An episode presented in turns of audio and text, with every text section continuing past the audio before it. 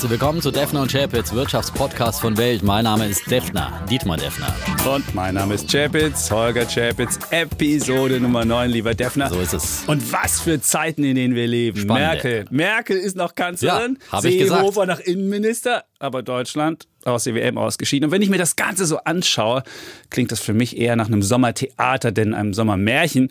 Und Deutschland so ein bisschen der schleichende Abstieg, lieber Defner. Ich stelle jetzt erstmal fest, äh, dass ich auf sicherem Weg bin, weitere Wetten zu gewinnen. Zum Beispiel Merkel-Wette. Ich habe gewettet, bis zum Jahresende ist sie noch Kanzlerin. Und jetzt Och. hat sie natürlich einen entscheidenden Punkt gemacht und damit wird sie auch bis zum Jahresende noch Kanzlerin sein. noch ob, sie dann, ob sie dann noch einen Innenminister namens Horst Seehofer hat, das ist eine andere Frage. Vielleicht findet er irgendwo wieder ein Gänseblümchen und spielt dann wieder, ich trete zurück, ich trete nicht zurück, ich trete zurück, ich trete nicht zurück. Mit dieser Aktion Sonntagnacht hat er sich ja endgültig, dieser Seehofer, zum Vollhorst gemacht. Aber gut, wir sind gespannt, was Ja. da weiter passiert. In der Tat ein großes Theater, das Ja. die Koalition da aufführt. Und ich kann mir nicht vorstellen, dass so eine Koalition noch irgendeine gute Sacharbeit machen kann. Das einzige Kalkül, was sie zusammenhält, ist, dass sie keine Neuwahlen jetzt im Bund wollen. Und das ist alles, was sie zusammenhält. Und selbst das Ausland schüttelt ja den Kopf. Wenn du dir angeguckt hast, wie der Euro gestern gestiegen ist, da gab es diese Seehofer, mal hoch, mal runter, je nachdem, was Horst gesagt hatte. Und das ist ja völlig absurd. Und Absolut, das, absolut. Und, und, und ein, ein Zitat möchte ich noch sagen, das heute Gabor Steingart geschrieben hat. Und das bringt, glaube ich, dieses Ergebnis, was da jetzt äh, rausgekommen ist, gut auf den Punkt. Ein Ergebnis, das in seiner Luftigkeit an ein Sahnesoufflé erinnert.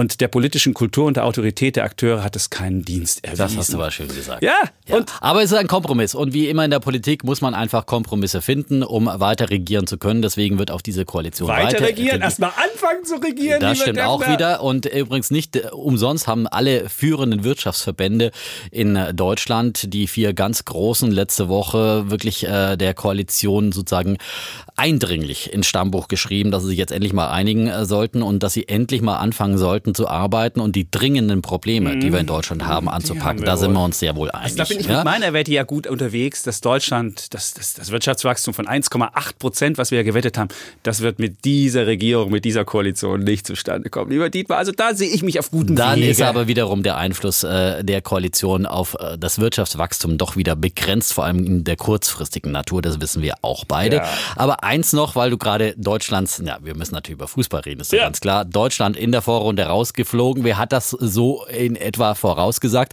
Ich habe äh, in unserer WM-Folge darauf hingewiesen, dass wir die letzten Weltmeister alle in der Vorrunde ausgeschieden sind. Und äh, du kamst ja mit deinen schlauen Analystenstudien daher. Goldman Sachs hat äh, Deutschland als Vize-Weltmeister gesehen. Deine große Studie, auf die du alles geschworen hast. UBS hat Deutschland sogar als Weltmeister gesehen. Also es lehrt auch mal wieder dieses Ausscheiden, dass Analysten meistens äh, daneben liegen und legen, äh, vor allem wenn sie über Sport reden, über Felder, von denen sie überhaupt keine Ahnung haben. Ach, Dietmar, ist meine Wette ist noch gültig. Äh, Brasilien hat gewonnen gegen Mexiko. Insofern, das war ja mein Tipp und du Ja, bist liegst ich- auch nicht so schlecht mit, Mit Frankreich liege ich sehr gut. Die haben Ja, Messi nach Hause geschickt okay. und spielen richtig auf. Brasilien hat ja schon ein paar Schwächen auch, ja. Wir werden das weiterverfolgen. Das wird unsere erste Wette sein, die wir hier dann sehen können, ob jemand gewinnt damit. Ach ja, und noch eine Wette, die so gut wie sicher äh, gewonnen ist. Ja, Welche äh, denn? Die Tesla-Wette. Ja? Tesla? Die Tesla-Aktie ist weiter gestiegen, vor allem deswegen, weil Tesla sein Produktionsziel jetzt Ende Juni geschafft hat, äh, was Herr Chapitz immer bezweifelt hat. Ja, Für ihn war das ja immer eine Luftnummer, aber Tesla hat verkündet, dass sie 5000 Model 3 in einer Woche jetzt produziert haben, sogar 5031 und zusätzlich nochmal knapp 2000 der Modelle S und X, also 7000 Autos, sieben Tage hat Elon Musk, der Firmenchef, Und das getwittert. Lustige, hast du gestern die, hast du die Reaktion am Montagabend darauf gesehen? Erst stieg die Aktie um 6%, weil wahrscheinlich irgendwelche Computerkaufprogramme ähm, die Aktie hochgekauft hatten. Und irgendwann haben dann Menschen sich noch durchgelesen, was da wirklich drin war. Und dann ist die Aktie gefallen um 2%. Nein, das ist das berühmte Sell on God Good Nein, News. das ist nicht Seller Good, das ist Buy einfach... the rumor, sell the Nein. fact. Eine ganz alte Börsenweisheit. Nein, Das Leute passiert immer. einfach Gewinn gesehen- mit Namen, wenn die Nachricht dann Die tatsächlich Leute haben rauskommt. einfach gesehen, wie sind die, wie ist dieses Ziel zustande gekommen. Und er hat einfach nochmal ein Zelt aufgebaut und hat 24 Stunden die Leute an diesen Dingern schrauben lassen und hat so das Ziel. Glaubst du, dass du mit dem Zelt und 24 Stunden rund um die Uhr Arbeit es schaffst, das dauerhaft zu erreichen? Kein Mensch kann mir das erzählen. Dann auch nie, mal so eine Fabrik nie, nie. drüber stellen, wo er jetzt wollte. noch ein Zelt steht. Und es ist es wieder ist halt ein flexibler Unternehmer. Ja, das zeigt komm. halt Kreativität, Flexibilität, die Elon Musk äh, an den Tag legt und das äh, beweist er in vielen anderen Bereichen. Aber das zeigt, dass er keine technische Expertise hat und es nicht geschafft smart. hat, es nicht geschafft hat, mit seiner automatisierten Fabrik das zu machen. Das kommt schon noch. Keine und gestern Angst. ist der, ist der Ingenieurschef zurückgetreten. Also mich wundert es das schon. Das kommt schon noch. Keine also, Angst. Mach dir mal keine Wette Sorgen. Gebe ich, diese Wette gebe ich noch nicht Musk verloren. liefert. Der hat diesmal auch geliefert. Manchmal etwas Musk kreativ liefert? mit den, in den Maßnahmen. Ja, er vor einem Jahr hat er geschrieben. Vor einem Jahr hat er geschrieben, wir schaffen, wir schaffen 200.000. Vor einem Jahr, ich mir die Tweets nochmal angeschaut. Und das war jetzt wieder so ein Tweet, wo er geschrieben hat, oh 7.000 in sieben Ja, die Tagen. hat er jetzt geliefert. Hallo, ja, das ist ja wohl aber ein Fakt, wie er sie ja. geliefert aber hat. Wie, er hat nochmal bekräftigt, im äh, nächsten Monat gibt es dann 6000 pro Woche. Also man steigert sich okay, langsam. Gut. Rom wurde auch nicht an einem Tag erbaut und auch Autohersteller wie Ford und andere hatten zwischenzeitlich mal Probleme.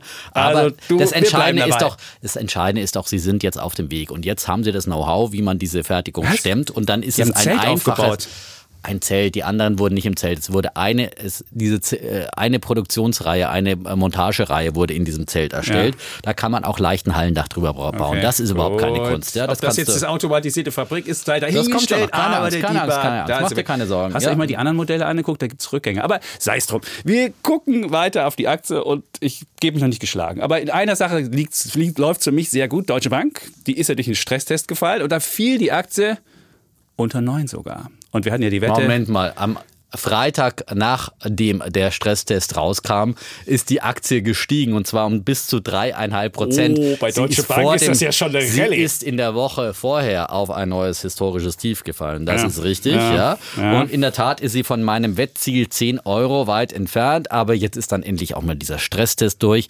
Es hat ja auch kein Mensch damit gerechnet, dass sie den bestehen. In der Tat äh, sind sie da mit Pauken und Trompeten durchgefallen und äh, wir waren übrigens zu Besuch mit Oh. ähm, unseren Volontären. Ist das also sieht das aus wie ein Casino? Wenn man den Stresstest durchgelesen hat, dachte man, das wäre eher ein Casino als eine Bank. Und da kamst du dann rein, da waren lauter so Slot-Machines oder wie war das? Erzähl's mir. Nein, Entschuldigung, Dina.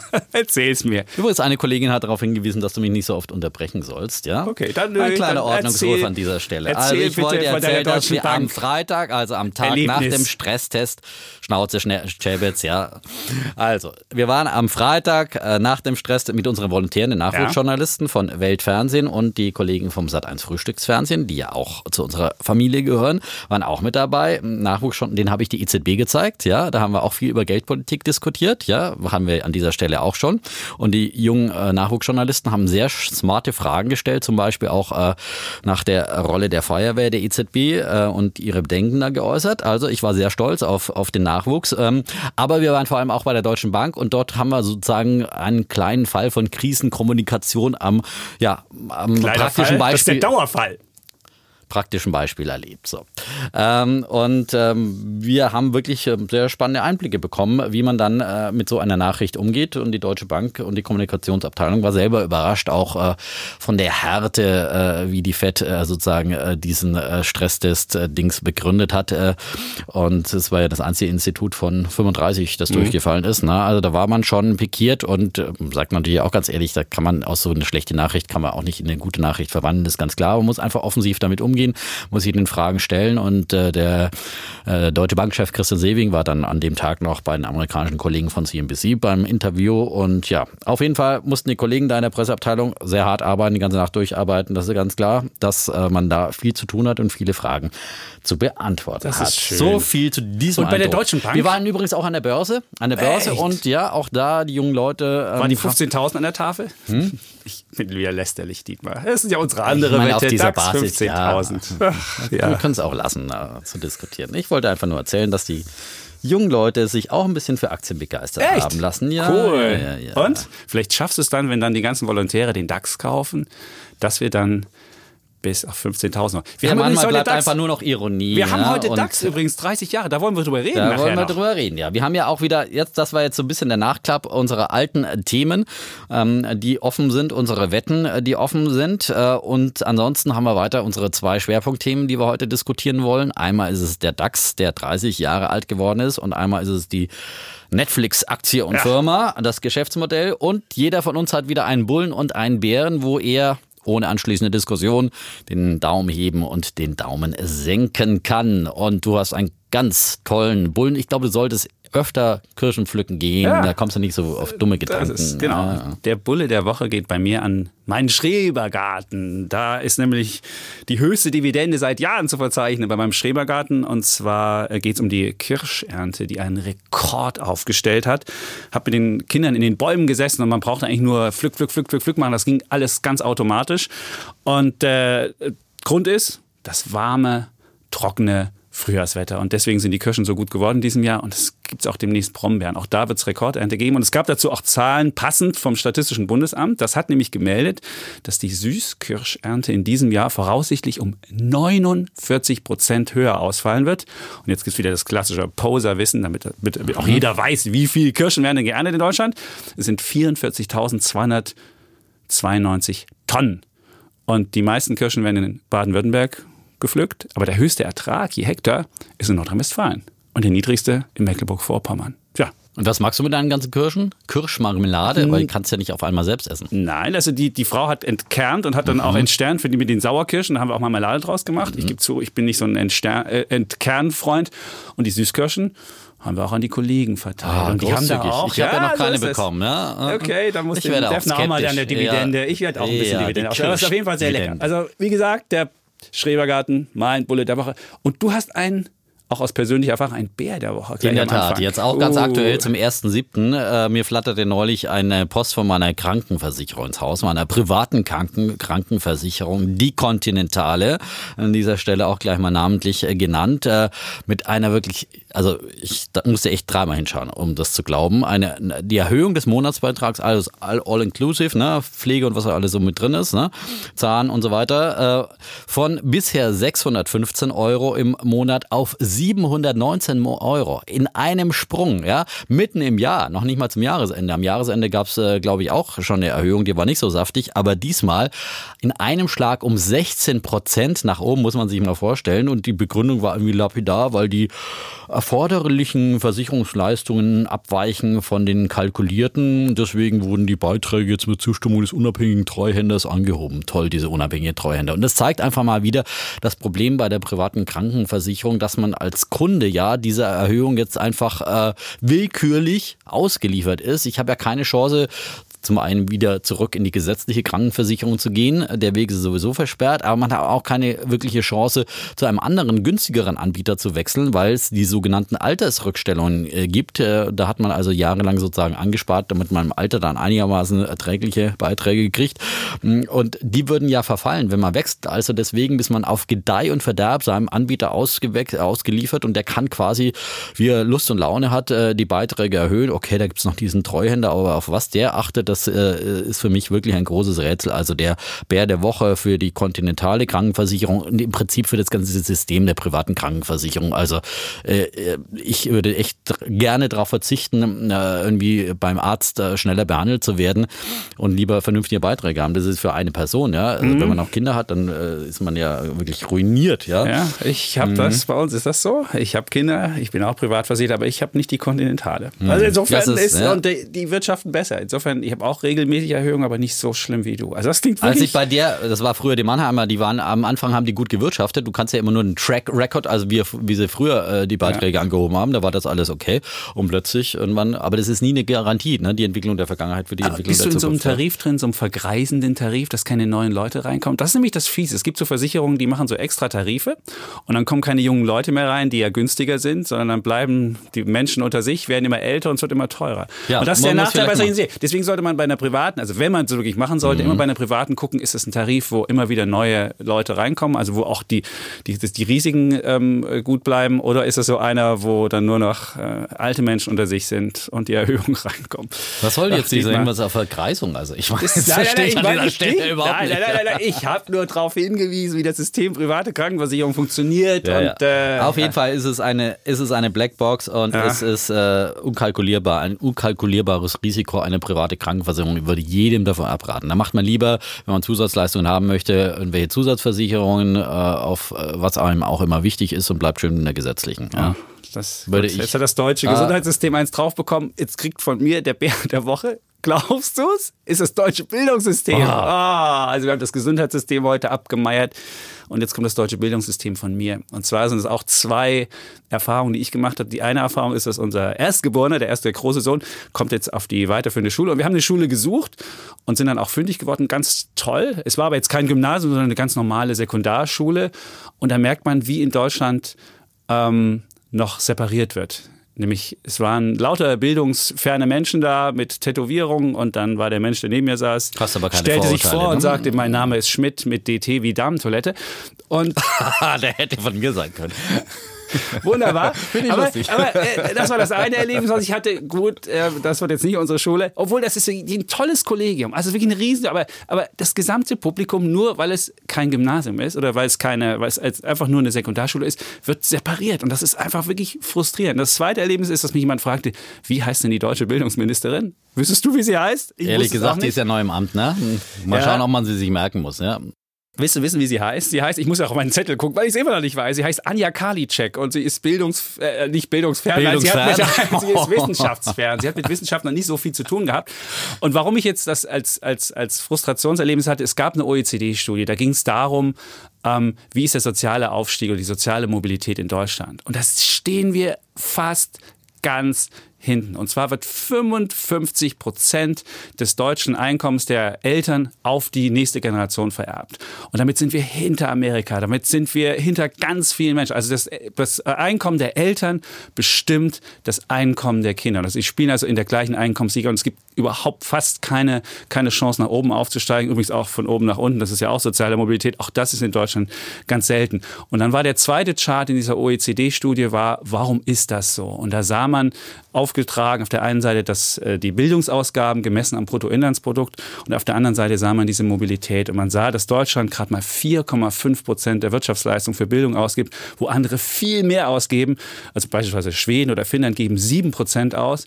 Und das ist einer der Hauptgründe. Und das ließ sich so einfach lösen. Einfach mehr dafür ausgeben und vielleicht einen Teil dieser Überschüsse, die wir haben, nicht äh, für neue Renten ausgeben oder für sonstige Erhöhungen, sondern einfach mal ins Bildungssystem. Und vielleicht macht das Anja Karliczek. Die kommt irgendwas aus Ippenbüren. Wusstest du, wo das ist? Bin ich absolut bei dir. Ähm, Ja, aber, ey, du- äh, du stimmst aber, mir zu. Ja, Und aber deswegen nur ein kleiner Hinweis, bevor du jetzt wieder behauptest, Ja. Merkel ist schuld oder sowas, ja, oder die neue gesagt. Bildungsministerin mit dem Nein, unaussprechlichen aber die Namen. können das tun. Ja, die können es tun, aber du weißt schon, dass Bildung Ländersache ist und wir in einem föderalen System, was auch ein äh, äh, Teil des Problems und nicht ein Teil der Lösung ist, dass eben jedes Bundesland auch wieder seine eigenen Schul- und Unisysteme hat und Uniabschlüsse und so weiter und so fort. Äh, der da wäre es auch viel besser, wenn, wenn äh, das da mehr auf Bundesebene dann letztendlich verlagert werden würde. Und ja. Im äh, Koalitionsvertrag sind zehn Seiten dazu. Sind zehn Seiten zur Bildungspolitik drin. Ja, wir hoffen mal, dass Frau Karliczek, die aus Ippenbüren kommt, was übrigens in Nordrhein-Westfalen liegt, ähm, Bildung ist Ländersache. Ja, aber und deswegen kann der sich Koalitionsvertrag geht äh, um die Gesetze Bundesregierung. kann man ändern, lieber Dietmar. Das, Nein, dann deswegen musst du die Politik. Verfassung ändern. Ja, das könnte man auch machen. Ja, dann Das mal. ist möglich. Bring Es doch mal einen Eintrag rein. Es ist ja, möglich, wenn man feststellt. Ja, das Bildungssystem schlecht funktioniert, dass man es ändert. Aber Genau. Ja, gut, bin ich das dafür. ist Politik. meine Stimme hast du, meine Gut. Stimme hast du. Kannst ja mal eine, ein Volksbegehren oder sowas starten hier. Ach, schön. So, Was Bulle der Woche. Ja, ich habe auch einen Bullen der Woche. So und äh, um äh, das Thema Börse und Aktien hier nicht ganz runterfallen zu lassen, mal wieder eine spannende äh, Aktie, ein spannendes Unternehmen. Ähm, da gibt es auch einen aktuellen Aufhänger, ähm, die chinesische Tesla sozusagen. Der chinesische E-Autobauer BYD, das steht für Build Your Dreams, ja. Äh, dieser Autobauer baut jetzt die weltgrößte Batteriefabrik in China. Er baut also seine Kapazitäten für Lithium-Batterien weiter aus und ist neben Tesla übrigens der einzige Autohersteller, der die Batterien selbst produziert. Äh, BYD ist Marktführer für Elektroautobatterien in China. Die bauen außerdem noch Elektrobusse und Elektro-LKW und natürlich Elektro-PKW, unternehmen auch noch Solarzellen und seit neuestem auch noch autonom fahrende Monorails. Das sind eben solche äh, äh, Züge auf, auf, auf einspurigen Schienen, ja. Okay. Und äh, bei dem Unternehmen ist 2008 übrigens äh, der US-Investor Warren Buffett, also mein großes Idol, der erfolgreichste Investor der Welt, äh, eingestiegen. Sein Anteil, der liegt, liegt heute noch bei 8,25 Prozent. Und die haben auch ein interessantes neues Produkt, einen ähm, Elektro-Crossover, so einen kleinen SUV also, der rein elektrisch fährt, äh, eine Reichweite von 300 Kilometern hat. Das ist für ein kleines Elektroauto sehr, sehr gut. Und der dann umgerechnet nur 10.500 Euro kosten soll. Das sind also Elektroautos, mit denen man wirklich sozusagen äh, den Markt aufbrechen kann äh, für E-Autos. In China wurden ja auch Quoten eingeführt. Also ich denke mal, dass die da gute Chancen haben und vor allem die Elektrobusse, die sind weltweit gefragt. In vielen Metropolen sind die unterwegs äh, und immer mehr Metropolen auch in Deutschland entdecken ja nach dem Dieselfahrverbot und nach der Dieselproblematik, dass man zumindest im Stadtverkehr bei Elektrobussen und so weiter da umsteigen könnte und sollte, dass eine Kommune da mit gutem Beispiel vorangehen sollte. Dafür bietet BYD gute Chancen und die Aktie, die ist übrigens ziemlich unter die Räder gekommen in diesem Jahr, 30 Prozent verloren, weil in China die Sanktionen für E-Autos gekürzt wurden und deswegen ist das möglicherweise jetzt ein Schnäppchenkurs, wo man auch wieder einsteigen kann. Immer auf eigenes Risiko, versteht Wunderbar. sich. Wunderbar. Und Dietmar ist bald der zweitgrößte Aktionär hinter Warren Buffett. Nein. Ähm, Na schön wäre es, dann wäre ich ja auch nicht mehr hier, müsste ich mich mit dir nicht mehr rumärgern. also. Aber du weißt, China, da haben wir gerade so einen richtigen Absturz. Das ist erinnert ja, an 2015. Deswegen sind die Preise ja günstig. Hallo, man ja. muss ja kaufen, wenn es günstig ist, nicht wenn es okay, teuer ist. Ja? Wahrscheinlich kauft Warren Buffett gerade nach, weil der nutzt ja gerne solche Schnäppchenpreise, wie zum Beispiel bei Apple im ersten Quartal, das mal runterging mit der Aktie, da hat äh, Warren Buffett dann zugeschlagen. Oh, der, der, der Shanghai Composite, 25 ja. Monats-Tief. Wow, also China ist gerade wirklich gerade ausverkauft. Aber man weiß nicht, wie es ausgeht. Genau. Das ist, das ja, man weiß nicht, wie es ausgeht, aber kaufen, wenn die Kanonen donnern. Ja? Sehr schön. Und wir sind gerade im Handelskrieg und da konnten donnern sozusagen die Handelskanonen und ja, das sind dann eben äh, möglicherweise Einstiegschancen. Da kann es immer noch mal 10% runtergehen, das weiß man nie. Aber Gott. am Ende wird ja alles gut, wie wir wissen. Und ja. wir feiern jetzt 30 Jahre, glaube ich. Unbedingt, ja. Ja, also Dietmar. Der Geburtstag war, wurde ja auch etwas verhagelt, muss man sagen, äh, durch äh, die diversen politischen Börsen, vor allem dann durch den Koalitionsstreit am gestrigen Montag. Aber trotzdem ist es ein Grund zum Feiern und deswegen sagen wir Happy Birthday DAX. Äh, der deutsche Aktienindex, er hat am 1. Juli offiziell seinen 30. Geburtstag gefeiert. Der DAX äh, ist sozusagen seit 1988 eben das Spiegelbild für die Entwicklung der 30 größten börsennotierten Unternehmen in Deutschland und äh, ja, hat sich fest etabliert als Leitindex auch der deutschen Wirtschaft. Der DAX ist übrigens ein Performance-Index. Das heißt, äh, das ist ungewöhnlich. Die meisten anderen äh, Indizes äh, weltweit, wie der Dow und andere, sind hm, Kursindizes. Beim Performance-Index, da werden die Dividendenzahlungen berücksichtigt und die Kursentwicklung dieser 30 Unternehmen. Und das ist eigentlich der fairere einfachere Index, weil man so einfach ganz klar die Rendite des Investors abbildet, denn der kriegt ja eben die Dividenden ausbezahlt und äh, hat auch an den Kursgewinnen oder Verlusten natürlich äh, dann seinen Anteil. Die 30 DAX-Titel, die machen 80 Prozent der Gesamtmarktkapitalisierung aller börsennotierten Unternehmen in Deutschland aus, also ziemlich viel. Es gibt mittlerweile viele Produkte auf den DAX, zum Beispiel ETFs, 17 an der Zahl, Exchange Traded Funds, mit denen man eben ganz einfach in den DAX investieren kann mit geringen Gebühren. Mehr als 17 Milliarden Euro sind auf diese Weise bereits im DAX angelegt. Der DAX ist dann sozusagen offiziell gestartet am 1. Juli 1988 bei 1183 Punkten. Äh, zurückgerechnet zum 31.12.97 waren es 1000 Punkte. Warum man eigentlich nicht am 1. Juli mit 1000 angefangen hat, das ist mir auch immer noch ein Rätsel, könnte man besser rechnen. Ähm, und ähm, er hat sich aber seit diesen 1183 Punkten bis zum ja, äh, sozusagen Geburtstag äh, dann bis zum 30. Geburtstag verzehneinhalbfacht. Und das heißt eine Rendite von über 8 Prozent, 8,2 Prozent pro Jahr. Und da sieht man mal wieder, was man langfristig mit Aktien verdienen kann. 8,2 Prozent. Wer kriegt das bei irgendeiner festverzinslichen Anlage? Da muss man schon hochriskante Griechenland-Anleihen äh, zu Krisenzeiten ich kaufen. Dachte, Griechenland wäre der Renner. Ja, nein, aber ich, ja. ich sag nur 8,2 Prozent. Das müssen die Leute einfach mal mit ihrem Sparbuch vergleichen oder mit anderen Anlageformen und werden sehen, das ist einfach konkurrenzlos. Das kriegst du auch bei keiner Immobilien äh, als äh, Mietrendite und nirgends 8,2 Prozent auf lange Sicht sind, ist das drin. Und äh, weil die Leute immer sagen, Aktien so gefährlich, da verliert man Geld. Und selbst wenn du zu den hoch Tiefpunkten eingestiegen bist. Es gab in DAX keinen 15-Jahres-Zeitraum, egal wann man eingestiegen ist, wenn man wirklich kurz vor dem Crash eingestiegen ist, äh, ist man nach 15 Jahren wieder im Plus gewesen und äh, nach mehreren Jahren dann eben noch deutlich im Plus. Und ähm, ja, das einzige Manko ist eben an der Geschichte, dass die Deutschen nicht mehr dabei sind, weil nur 16 Prozent der Deutschen direkt oder indirekt Aktien halten.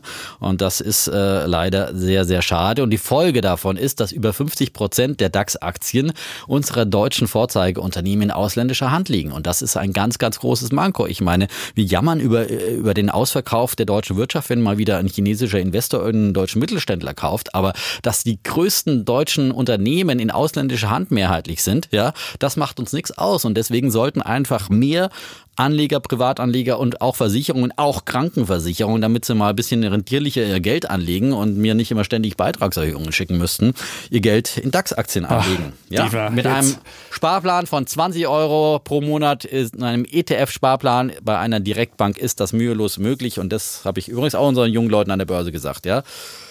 Früh dabei sein, langfristig dabei sein und ein kleines Vermögen aufbauen. So. Jetzt muss ich Wasser in den Mein Wein schütten. Jetzt muss, ich ja, jetzt muss ich ja Wasser in den Wein schütten. Das Happy ist ja auch Birthday, meine. Rolle. Happy ich gratuliere natürlich auch zum Geburtstag. Man muss fairerweise sagen, die 8,2 Prozent gibt es ja Vorsteuern und leider Ja gibt es gut, die, aber das, gibt's das hast du überall. Auch bei 0,5 Prozent äh, Sparbuchzinsen musst du auch nochmal 25 Ja, aber bei Immobilien beispielsweise hast du nach zehn Jahren die Spekulationsfrist. Da gibt es eine Spekulationsfrist. Mieteinnahmen musst Ja, die du Mieteinnahmen schon, aber wenn du, wenn Mieteinnahmen du, musst du du aber, wenn du aber Immobilien flippst, also wenn du sagst, ich kaufe heute und verkaufe in zehn Jahren, dann hast du es steuerfrei. Aber wir wollen Die ja nicht Gewinne, über- ja, die, aber die Gewinne. das wäre übrigens auch ein Punkt. Ja, Ja. das ist die unfaire Behandlung von Aktien. Also man, es wird dringend nötig, dass die Politik hier einfach den Aktiensparen auch unterstützt und eben auch sagt, zum Beispiel, wenn man wirklich langfristig über ein ETF investiert, dass man nach zehn Jahren oder sowas dann einfach die Gewinne Geb auch steuerfrei kriegt. Das, das ist Und es ist sogar noch absolut verschlechtert nötig. worden. Und die ETFs haben das Problem jetzt sogar noch, dass sie den DAX gar nicht mehr richtig abbilden können, weil ja die Dividende sofort abgeschöpft wird. Und deswegen kannst du nicht mehr sagen, oh, der DAX steht heute bei, weiß ich nicht, 12.000 Punkten und deswegen ist auch mein ETF auf dem Niveau, sondern das ist halt, es ist wirklich, es ist unangenehm geworden und die Politik tut nichts dafür. Aber jetzt muss ich trotzdem noch weiteren äh, äh, Wasser, weiteres Wasser in den Wein schütten. Gieß mir auch mal Wasser ein hier. Du hättest, du hättest mit dem Dow Jones beispielsweise 11% machen können. Also der DAX ist jetzt nicht der, das, das Maß Okay. der Dinge, das muss man sagen. Du hättest sogar mit dem Schweizer Index SMI 9% machen können, selbst mit Indien 10 und mit dem Hang Seng 11%. Also der DAX ist jetzt nicht unbedingt das, das, der, der glorreichste Index. Okay, dazu muss ich Index, aber sagen, aber es ist ein Vorteil, wenn man im eigenen Land investiert, weil man dann wenigstens kein Währungsrisiko hat. Wenn man schon das Aktienrisiko eingeht, Ja. wenn man jetzt in den Dow Jones einzahlt, dann kann man natürlich möglicherweise davon profitieren, wenn sich der Dollar zu seinen Gunsten entwickelt. Man kann aber auch sehr stark darunter leiden, wenn der Dollar in die andere Richtung geht und frisst dann schnell die Aktiengewinne auf. Also Und wir müssen weitere, wir müssen weitere Punkte ansprechen. Ich hatte ja, wir hatten vorhin das Thema ja Vergreisung bei der Krankenversicherung und auch der DAX leidet unter Vergreisung. Weißt du, wie alt die 30 Firmen im Schnitt sind? 124 Jahre haben die auf dem Buckel. Ja, Moment das mal. ist- und Aber das ist ja sind ein gutes Beispiel Kinder der dafür. industriellen Ja. Revolution. Man muss es sagen, Ja. das ist BASF 1863 oder, oder Siemens 1847 Mhm. oder äh, der jüngste Sprössling ist fast 30 Jahre, das ist Pro 7 seit 1. Na, mein, die sind schon wieder draußen. Die sind wieder draußen. Ja, natürlich. Verdammt, die sind rausgefallen. Siehst Es du, also geht ja auch ganz schnell, dass man raus und rein flie- fliegt im DAX und das ist ja auch der Vorteil eines Index und das ist auch der Vorteil eines Index-Investments, dass sich dieser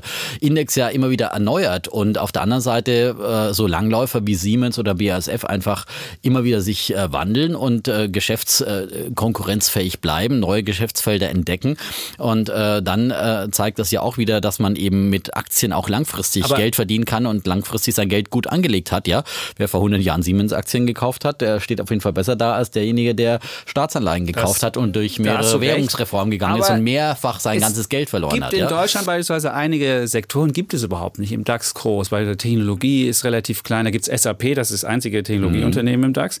Und Das da, liegt aber nicht, das liegt aber übrigens nicht an, am DAX. Der DAX hat ja ganz klare Kriterien, wie er stimmt, zusammengestellt da wird. hast du recht. Im Gegensatz zum Dow Jones, wo ja ein bisschen Willkür mit dabei ist, Ja. wo ein Gremium, eine Jury entscheidet, wer jetzt reinkommt. Da hast du- aber, aber- beim DAX ist es einfach ganz klar nach Marktkapitalisierung, also nach dem Firmenwert sozusagen an der Börse und äh, auch dem Streubesitz, also der Anteil der äh, frei gehandelten Aktien und nach Börsenumsatz. So, das sind so die verschiedenen Kriterien, die mit reinspielen. Trotzdem muss man das wissen, sind was ganz drin ist. klar kalkulierbare Kriterien. Und gut, und da kommen halt dann die Technologiefirmen rein, die dann zu den 30 größten gehören. Und das ist ja auch fair, dass die da aufsteigen. Und übrigens, Yes. die? Technologieaktien, ja, zum Beispiel aus dem Bereich von Rocket Internet, ja, die stehen ja Gewehr bei Fuß, ja, die sind sozusagen auf dem Sprung in den Wirklich? DAX. Zalando zum Beispiel ist äh, bei der Marktkapitalisierung jetzt schon vor RWE, Zalando habe gestern geschaut, 11,9 Milliarden wert, RWE nur noch 11,8 Milliarden.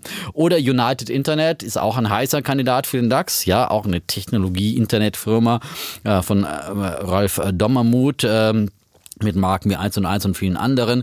10,6 Milliarden wert, Merck nur noch 10,8 Milliarden wert. Also äh, das sind, die Verfolger sind da und in einem Jahr sind und mehrere Rocket-Internet-Firmen, zum Beispiel Delivery Hero ist auch sicherlich noch nicht ganz so weit, aber das sind alles Aspiranten für den DAX und äh, die Technologie ist am Start und ist bereit, sozusagen die alten Flaggschiffe, die Absteiger, zum Beispiel aber- sowas wie RW oder sowas. äh, Aber in Deutschland, ich, äh, sind, du musst vielleicht auch noch sagen, dass 13% Autos drin sind im DAX. Also man hat da dieses wunderbare Auto-Engagement, was vielleicht nicht jeder machen will. Und diese Internetunternehmen, die du gerade genannt hast, Meinst du, die wären zu richtig großen Weltkonzernen? Das wären die nicht. Und die kommen dann in den DAX rein, wenn sie ihren Höchststand haben und dann bremsen sie eher den DAX aus. Wir haben nicht sowas wie ähm, Google oder Apple, sondern wir haben äh, äh, ja so Naja, Zalando ist immerhin Europa, Ja. der europäische Marktführer und äh, es gibt auch. Aber glaubst du, da warum wird ein Amazon draus? Das ist Na, halt die Frage. Und dann kommen sie in den DAX, wenn sie gerade ihren Höchststand haben und dann geht es wieder runter, dann fliegen sie wieder raus. Das ist ein bisschen pro 7 seit 1. Die sind auch reingekommen, dann ging es raus. Du hast ja eben gerade gesagt, sind dann Ja. rausgeflogen. Also wir werden es sehen. Ja, Aber wir sollten, wir sollten wetten. Also ich meine, du hast jetzt so ein Loblied auf den DAX Genau. gesungen. Jetzt bin ich gespannt, welche Wette du mir anbietest. Also ich habe ja schon eine Wette in unserer ersten Ja. Folge, glaube ich, war es gemacht, äh, wo ich mich hinreißen habe lassen zu einem Kursziel beim DAX bei 15.000 Punkten. Da muss man sagen, da stand der DAX auch bei 13.000. Davon sind wir jetzt doch wieder ein gutes Stück entfernt.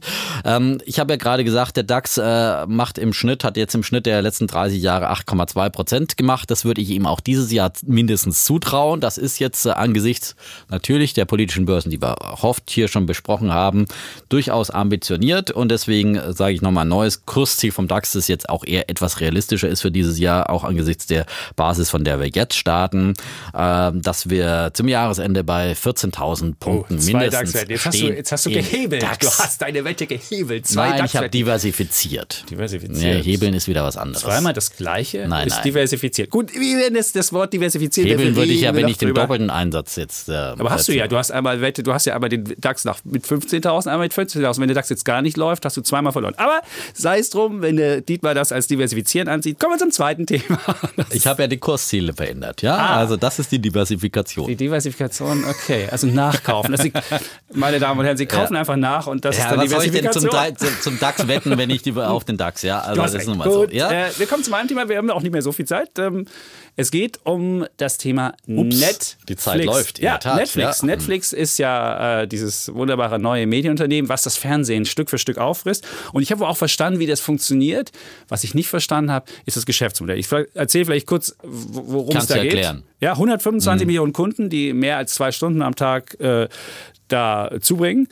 Das Problem ist nur, die werfen mit Geld nur, sich um, nur so um sich. 12 bis 13 Milliarden werden alleine dieses Jahr investiert. Und wenn ich mir In Eigenproduktion, man ja, und wenn ich sagen. mir einfach mal anschaue, wie da die kommenden Jahre aussehen sollen. Die nächsten Jahre haben die immer Cashflow negativ. Also sie werden immer Geld verbrennen. Und zwar in diesem Jahr 3 Milliarden, im nächsten Jahr 2 Milliarden. Und das geht so weiter. Und das, das ist das Problem mit dem Geschäftsmodell. Die haben schon übrigens 6,5 Milliarden Schulden. Und da kommen jetzt nochmal diese 3 Milliarden, 2 Milliarden dazu. Und das mag funktionieren in einer Welt des billigen Geldes. Aber wir haben ja von dir, lieber Dietmar, erfahren, dass irgendwann der Ausstieg aus der Billiggeldpolitik kommt. Und das ist dann der Punkt, wo es für Netflix nämlich problematisch wird, dass sie dann nämlich wenn sie nicht mehr das billige Geld haben, dieses Geschäftsmodell, ich werfe mit Geld nur so um mich und mache damit, gehe damit auf Kundensuche, das ist so mein Geschäftsmodell, was für mich nicht nachhaltig ist. Deswegen denke ich, dass Netflix irgendwann, Hast du Netflix Problem zu hat. Hause? Jetzt kommt die entscheidende Frage. nein, ja. ich habe es natürlich nicht zu Hause. Natürlich nicht, ja. Und dann Gut, redest dann, du mal äh, wieder der, der das Blinde von der Sonne oder äh, Ja, okay, irgendwie der sowas. Blinde Ne? von der Sonne. Also ehrlich gesagt, ich habe es auch noch nicht so lange, aber meine Freundin hat äh, Netflix in die Beziehung eingebracht, ja. Okay. Und seitdem ist es viel lustiger in unserer Beziehung. Nein, aber, aber Ich bin gespannt, was du uns Nein, erzählst. äh, der Netflix, also ich habe mich lange dagegen gewehrt, muss ich sagen, ja, weil, aber man war ja irgendwann schon mal Außenseiter, wenn man nicht mitreden konnte. Früher hat man ja am Montag über den Tatort geredet, die Zeiten sind ja lange vorbei, sondern heute wird über Netflix-Serien, über die neuen Netflix-Serien geredet und wenn du da nicht mitreden kannst, bist du schon irgendwie äh, so außen vor, ja. Das ist das eine und das zeigt einfach, Netflix macht absolut süchtig, ja. Äh, Netflix ist ähm, ein äh, Talk of the Town, ja, und alle sprechen darüber und wer dann mal dabei ist, der wird süchtig, weil Netflix es zum einen halt schafft, äh, sehr, sehr viel ähm, ähm, original, also eigenen Content zu produzieren. 50 Prozent äh, sind äh, bei Netflix Originale sozusagen, exklusive Netflix-Serien oder Filme, die es nur bei Netflix gibt, ja. Und ähm, die haben, glaube ich, 2000 verschiedene äh, Nutzergeschmäcker identifiziert, für die sie dann gezielt dann eben verschiedene Inhalte produzieren. Das heißt, ähm, die Inhalte sind äh, viel spezieller, als man sie in einem äh, sozusagen ähm, Fernsehen überhaupt anbieten kann. Da muss man ja immer irgendwo den Durchschnitt des Massengeschmacks treffen, um so viel wie möglich zu erreichen. Bei Netflix kannst du halt gezielt auf einzelne Geschmäcker produzieren und das macht dann eben die Leute süchtig und das sorgt eben dafür, dass auch über diese Inhalte dann sehr viel kommuniziert wird in den sozialen Medien und so weiter und so fort. Gut, kommunizieren äh, alleine macht auch keinen Gewinn. Nein, aber das jetzt ist, Werbung. Ist die Frage, das ist die kostenlose wie viel, wie viel willst du zahlen dafür? Und so, das, das, ist die Grund, so. das ist die Grundfrage. Wie viel, du bist jetzt süchtig geworden, das habe ich verstanden. Du hast, jetzt weiß ich nicht, ob nach der Freundin oder nach Netflix, vielleicht nach beiden. Und jetzt ist die Frage, wie viel würdest du zahlen für Netflix? Das ist Im also, Monat. Und das ist die das, Grundfrage, die, die Grundfrage ist, diese wurde zum Beispiel in einer Umfrage gestellt äh, ja. und äh, da haben 80 Prozent der Nutzer gesagt, dass sie auch bereit wären, mehr zu bezahlen. Also das wäre ein Hebel für Netflix, um mehr Geld zu verdienen. Hebel. Nein, das ist nicht der einzige. Ja. Hast du noch? Sie haben ja gerade mal 125 Millionen Haushalte ja. äh, weltweit. Ja, da ist noch äh, sehr viel Potenzial im Vergleich zur Weltbevölkerung. Sie sind gerade dabei, sozusagen äh, äh, Disruptor zu sein eines Marktes, sozusagen die klassischen Medien abzulösen. Sie haben in Amerika schon geschafft, dass es mehr Netflix-Abos gibt als Kabelhaushalte. Da sind sie ja, das war der Heimatmarkt, da sind sie Vorreiter. In anderen Märkten sind sie da noch weit hinten. Das muss man ganz klar sagen. Und da ist noch sehr, sehr viel Potenzial. Und im Prinzip, äh, ja, machen sie Sender wie Pro7 zum Beispiel, der bisher auf US-Serien und US-Filme vor allem gesetzt hat, mehr oder weniger überflüssig, weil das kriegst du einfach bei Netflix für 10 Euro im Monat sozusagen unbegrenzt kostenlos genau auf deinen Geschmack. Da muss ich nicht bis 23 Uhr warten, bis ich irgendeine Serie sehe. Aber die werden sich ja ja. Und das, äh, das Modell Netflix hat ja auch angeführt, dass man eben Serien dann am Stück äh, sich angucken kann, wenn die rauskommen, nicht mehr irgendwie immer jede Woche nur eine, eine äh, Folge angucken muss. All das sind Innovationen, mit denen Netflix einfach groß geworden sind, ist und mit dem Netflix dann seine Zuschauer, seine Abonnenten Aber süchtig macht. und die Konkurrenz steigt, lieber Dietmar. Und es gibt ja, es gibt ja viele, viele und, und die anderen Medienunternehmen, von denen du eins jetzt als überflüssig, das sehe ich nicht so, die werden natürlich auch versuchen, in dieses Feld einzusteigen. Und die haben den Vorteil, dass sie noch aus anderen Quellen Geld haben und dass sie da noch, dass sie nicht wie Netflix einfach von der grünen Wiese ausgestaltet sind und keine anderen Einnahmen haben, sondern ganz viel Schulden machen müssen, was wirklich nur funktioniert, wenn du billiges Geld hast. Und die anderen, wie du hast ja gesehen, beispielsweise Übernahmen, AT&T, Comcast, Apple, Amazon, alle gehen in dieses Gebiet Streaming rein und die werden Netflix nicht einfach sagen so, ach, die Welt hat sieben ähm, Milliarden Menschen und die werden die alle kriegen. Die, die, die fangen jetzt auch an, dagegen zu, anzugehen und ich könnte mir vorstellen, das wird für Netflix nicht so einfach. Und die Grundfrage, die sich für mich stellt, wie viel sind die Leute bereit auszugeben? Wenn, jetzt, wenn du natürlich sagst, die, die, die, die Kabelgebühren in Amerika sind ungefähr zwischen 80 und 100 Dollar, so viel geben die auch für Netflix aus, dann mag das Geschäftsmodell funktionieren. Derzeit nehmen sie, glaube ich, 11,99 oder 12,99, ja. irgendwie sowas. Ein absoluter Sportpreis. Und ja. sie haben zum Beispiel auch ein Abo-Modell, das, das, es dir leicht können. macht. Das sind eben nicht so diese äh, Fessel-Abos, ja, wo du nicht mehr rauskommst, sondern du kannst immer wieder ganz kurzfristig äh, das Abo kündigen und das sind alles so Vorteile, die es dir einfach leicht machen, zu Netflix mal zu gehen, reinzuschnuppern und dann eben süchtig zu werden und dort zu bleiben. Und natürlich werden die nie 80 Dollar verlangen und das wäre ja auch äh, ein Eigentor. Aber mal ein paar Dollar mehr macht natürlich gleich enorm viel aus in der Marge. Aber wichtig ist erstmal, dass sie, äh, dass, dass sie sozusagen äh, weltweit äh, wachsen und mehr Haushalte bekommen. Und äh, das ist das Entscheidende und das wird ihnen gelingen. Und das sehen übrigens viele Analysten so. Die Netflix-Aktie ist natürlich, also da muss ich ehrlich sagen, mir persönlich wäre sie auch zum, ich würde sie mir jetzt auf dem Niveau nicht kaufen. Die hat, ist die beste Aktie im ersten Halbjahr dieses Jahres, die zweitbeste Aktie im S&P 500, also in den 500 größten mhm. Unternehmen in den USA, mit einer Performance äh, von 118 Prozent hat die Netflix-Aktie gemacht. Die ist jetzt bei 400 äh, Dollar. Das ist ein Börsenwert von äh, ja, knapp 200 Milliarden mhm. Dollar. Das ist mehr wert als Disney, der wirklich ein absoluter Riese ist, ja. Aber es ist auch getrieben davon, dass äh, auch Netflix übrigens, also du hast ja gerade von Übernahmen in der Branche gesprochen, über ja, ein Übernahmekandidat ist, wird immer wieder gemunkelt, Apple könnte möglicherweise Interesse an Netflix haben und dann somit sein Apple TV auf einen Schlag dann richtig groß machen.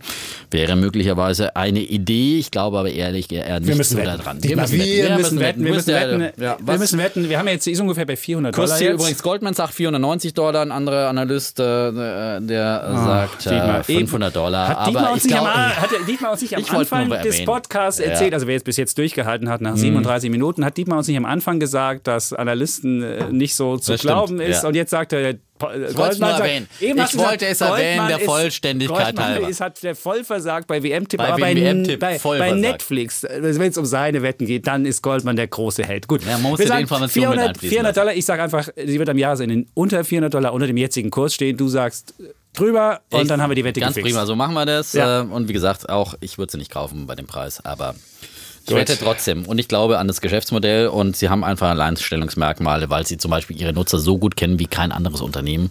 Sie haben sehr schlaue Alg- Algorithmen, die sie da machen und äh, das Nutzerverhalten sehr gut tracken und äh, damit Know-how haben. Das ist genauso wie bei Amazon. Äh, die wussten auch immer genau, was ihre Ihr hört Kunden gar nicht wollen. wieder Ja, auf. ja, wir nee, wir auf. kommen gleich auf die Ah. 40 Minuten, Dietmar. Also wirklich, es ist, es Man wunderbar. kann sich ja auch immer ausblenden, Im wenn man jetzt im Auto zur Arbeit angekommen ist. Das Dann- haben sich ja viele gewünscht, dass wir länger machen Dann sollen. haben wir ne? es jetzt heute. Den Wunsch haben wir heute erfüllt. Das, Ähm, wunderbar. das war jetzt die XL-Version. Ja. Ja, das war heute die Excel-Version. Ähm, trotzdem dürfen wir nicht vergessen zu sagen, gucken Sie, dass Sie uns abonnieren, dass Sie uns weiterempfehlen, fünf Sterne geben. Ja, das bei wie den, bei Netflix, ja. Sprechen Sie darüber. Sprechen Sie darüber, ja. Und vielleicht macht das ja auch süchtig. So Ja, ein, da äh, wollen wir hoffen. Ja, ja, Und der ein oder andere berichtet davon, ja. Ja, und wir sollen, Und, mal, äh, wir sollen mal über Bücher berichten. Das machen wir Das sollten wir auch tun. Ja. Und wir haben auch noch eine Feedback-Mail-Adresse. Daraus haben wir heute nicht vorgelesen, aber wir gucken uns das Ganze natürlich immer an.